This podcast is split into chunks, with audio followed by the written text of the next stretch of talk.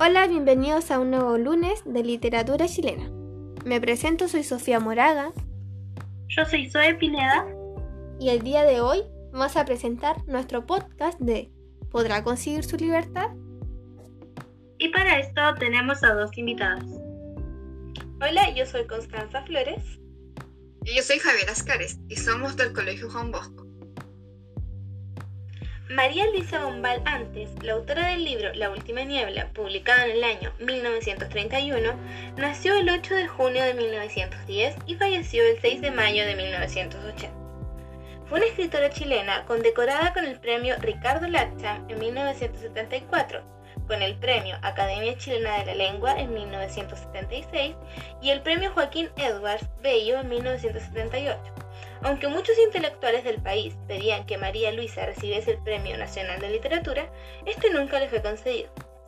A pesar de los fuertes acontecimientos que conmocionaban al país en la época y que fueron tema para muchos novelistas y poetas chilenos, se dice que la literatura de Bombal era más interior sobre su vida, sus hechos personales, lo que a ella le acontecía, aunque esto no quiere decir que no le importara los hechos nacionales, sino que como muchos dicen, ella escribía diferente.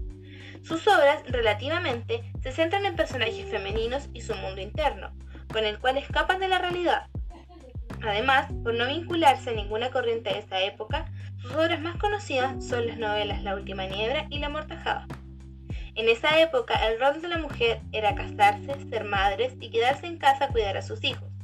No tenían derecho a hacer otras cosas como estudiar, trabajar u otra actividad cuyo uso no se pudiera aplicar en el hogar. Por esta misma razón, es bastante extraño que esta mujer se arriesgara y lograra tantas cosas teniendo en cuenta lo difícil que era en esa época. Otros libros de María Luisa Bombal son El árbol, la historia de María Griselda, entre otros. Nuestra protagonista era narradora de la historia y personaje principal. Es esposa de Daniel, quien era su primo. Se muestra como una mujer con hermosa cabellera y muy bonita.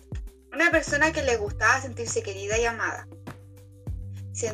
le gustaba sentir sentimientos nuevos que la hacían sentirse bien.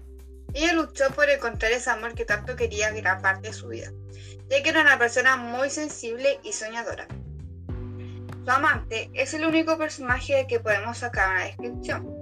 Como lo describe la protagonista, tiene cejas arqueadas, tiene un olor característico a frutas. Es violento y rápido, también tierno. Tiene piernas largas. Él no hablaba, solo miraba atentamente. Su pelo es de color castaño oscuro, sus ojos color claro. La, protagonista no relata muy bien su personalidad, pero podemos apreciar que es una persona directa. Daniel es el esposo y primo de nuestra protagonista y hermano de Felipe, un hombre que no ha superado su matrimonio anterior, por lo cual no se encuentra muy cariñoso con su. Siempre ha vivido con el recuerdo de su primera mujer y desea que la protagonista la imite. Es un hombre machista y posesivo con ella. Regina, esposa de Felipe, es una mujer infiel, ya que lo engañaba con su amigo. Ella quería mucho a su amante, por eso cuando ella estaba agonizando, lo llamaba para escuchar su voz antes de morir. Él ahora, ahora se mencionaba que tocaba el piano y a su amante le encantaba escucharla. Felipe es hermano de Daniel y esposo de Regina. Aunque la hora no sale mucho de él, se sabe que es una persona pasiva y muy amable. Andrés es el sirviente de la protagonista y de Daniel. inicio, nueva casa y se sienten las goteras. Acaban de casarse los primos, algo un poco crudo para él, ya que era el duda de su futura realidad. Nervioso e incómodo se sintió la energía de él. Él extrañaba a su antigua dama, fría, delgada, que luego de tres meses ya no existía. Ella vivía constantemente en la memoria de Daniel. La extrañaba y estaba claro que nadie la superaría. Felipe Regina, el amigo, visitaría una tarde a su casa. Eso quiere decir que la esposa de Daniel debía prepararse para ver a esa mujer tan hermosa, que al solo mirarla sus venas se hinchaban. Se mira al espejo y siente, se siente diferente. Claro, cabello destenido, un rojo que ya no era rojo. Sin embargo, aún esperaba ese halago que podría prenderle su sonrisa. Regina con su amigo, que en realidad eran amantes, se comían con su mirada. La mujer solo desearía un amor tan fuerte como el de ellos dos pero ella nunca se sentía suficiente para el esposo. Luego de ver A ese amor tan fogoso, corre al jardín. El sol se siente e ilumina el bosque. El aroma le llama la atención, quiere relajarse y piensa en ella.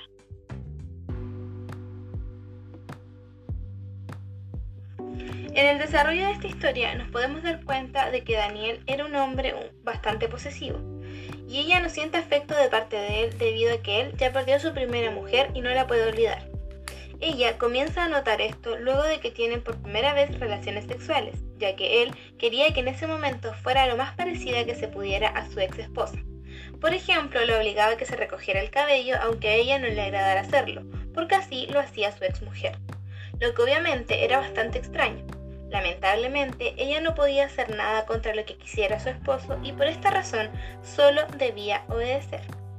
Un día común y corriente, esta joven, ya estando casada y luego de descubrir que Regina, quien era su cuñada, tenía un amante, siente cierta envidia y decide ir a caminar en una noche de nieve. Pero lo que ella no sabía era que aquella noche había sido solo un sueño en donde conoce a un hombre del cual esta mujer se enamora perdidamente y decide entregarse a él la misma noche que lo conoce. Diez años han pasado ya desde que ella estuvo con su amante por primera y única vez. Continúa fantaseando con aquella noche y se imagina distintos nuevos encuentros con él hasta que un día va al río de la familia en donde lo vuelve a ver en una carroza.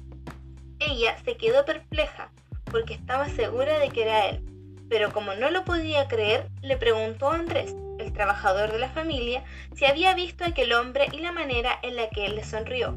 Andrés afirmó haber visto la escena. Ella sentía que su amante estaba cerca, pero todavía no la llamaba y tendría que esperar a tener otro encuentro. Después de una semana, Andrés le informa a ella que vio alejarse a todo galope la carroza en la donde venía su amante. Ya hace tiempo que Daniel no la besaba, pero una noche volvieron a tener relaciones sexuales.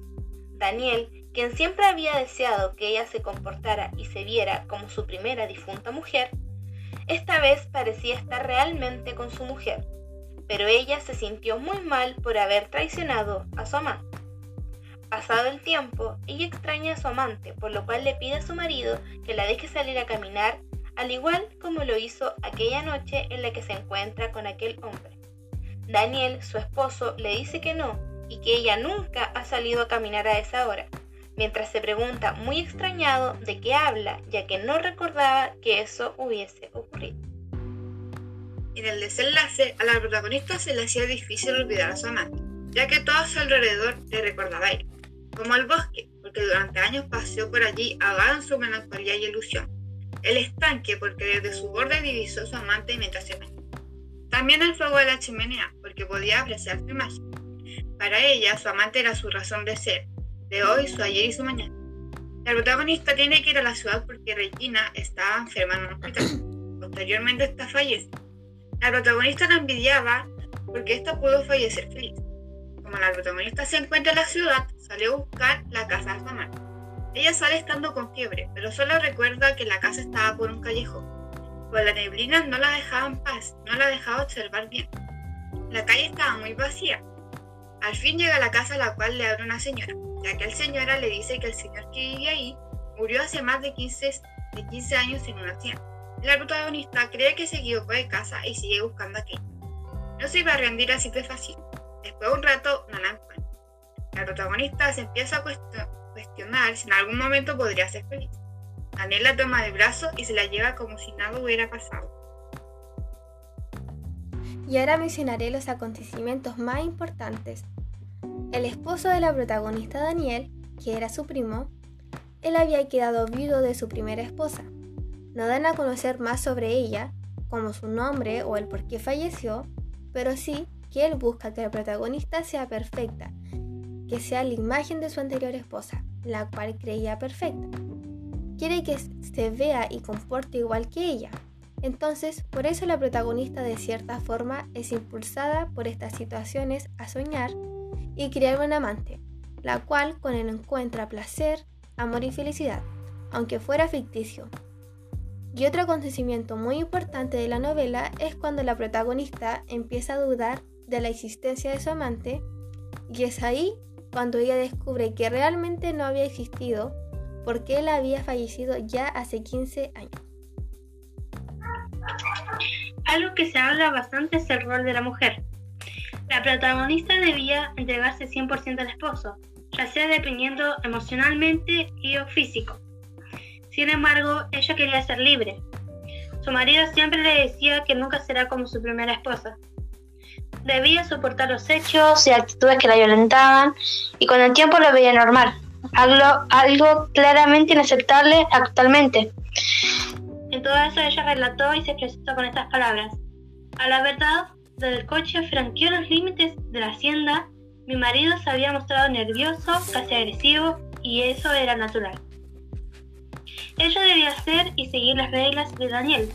Por ejemplo, le decía que debía recoger su cabello porque eso no, no lo hacía su antigua mujer.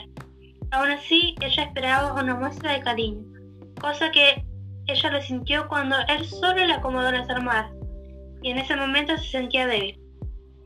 Debemos razonar y aceptar que esas actitudes ya no deberían de ser normales y no dejar que nos manipulen. No debemos quedarnos calladas y tenemos que hacernos respetar. A comparación con el pasado y épocas machistas, aprendimos que no debemos mostrarnos más tranquilas, no debemos planchar, cocinar, limpiar, si nosotros nos queremos y nadie nos puede obligar. La autora, en este caso María Elisa Bombal, se demostraba libre en mis ojos. Ella no seguía las reglas que le ponían en esa década. Esto puedo relacionarlo con el espíritu libre de la protagonista cuando se juntaba con su eh, novio imaginario. Su pareja, o sea, el esposo, ella se sentía libre y simplemente libre, pero lastimosamente no era así. En algún momento fue muy unida con él, pero me hubiera gustado que finalmente sería la chica libre que siempre quiso, pero que lastimosamente no pudo. Tuvo que ser unida e encadenada con un futuro lamentable. Mi opinión sobre el libro La última niebla de María Luisa Bombal, en general, me gustó mucho. Me sorprendió que fuera tan corto y expresara tanto a la vez, y la verdad es que aunque me costó bastante comprenderlo, tuve que leerlo varias veces de hecho para poder entenderlo bien, y siento que en tan pocas páginas la autora logró mucho. La novela abunda de rupturas de cambios narrativos. Aquí me refiero con ello, sobre la época y sobre todo en sí el rol de la mujer. Uno de los motivos por el cual se me hizo muy buena y original esta novela fue por ello. Me costó mucho distinguir la realidad del libro a la ficción, o más bien lo que imaginaba y soñaba la mujer, que era la protagonista la cual ésta nos da a conocer en el libro sobre sus pensamientos y emociones de su vida. Me gustó mucho la forma en cómo se expresaba y en como María Luisa Bombal, la autora, escribe esta novela, de que se expresa con muchos símbolos, sentimientos y metáforas. Como la niebla, obviamente se hablaba metafóricamente en el libro. Cada vez que hablaba de la niebla, la protagonista empezaba a darnos a conocer sobre sus sueños, en este caso con el amante. También lo que era la infelicidad. La protagonista lo era claramente, ya que no tenía una vida plena y feliz como ella quería. No tenía libertad, ya que tenía un esposo que había quedado viudo antes y quedó muy afectado por ello, y no le brindaba amor ni atención a su esposa. Y por supuesto tampoco libertad, Así entre muchas otras cosas, ella era infeliz. El engaño también se ve mucho en el libro. Más que el engaño de la infidelidad, es más bien que la protagonista se engañaba a sí misma, con sus sueños e imaginaciones de que era feliz con su amante. Entonces eso era tan frecuente que se podría decir que estaba loca. La libertad se ve reflejada, ya que el marido de la protagonista, Daniel, no, se, no le daba libertad. Además, ya que dado a la época en la que se encontraban, la mujer solo era vista como objeto y encargada de cosas en la casa. No tenía trabajo la protagonista, entonces no podía valerse por ella misma. Además que las mujeres no tenían derechos como hoy en día para poder expresarse. Y por último, la frustración. Se ve la protagonista porque lo estaba al no tener o saber si realmente sería feliz algún día, si podría tener una vida libre y plena. Por ello me hubiera gustado saber más de la vida de la protagonista después del final, porque el final fue bastante inconcluso y abierto, que hubiese sido distinto, que el protagonista, a pesar de la época, hubiera sido más liberal y así haberse podido liberarse de su esposo, Daniel, y empezar una nueva vida. Por ello recomiendo esta novela, porque, dada la época, aún así adquiere características rupturistas en el rol de la mujer.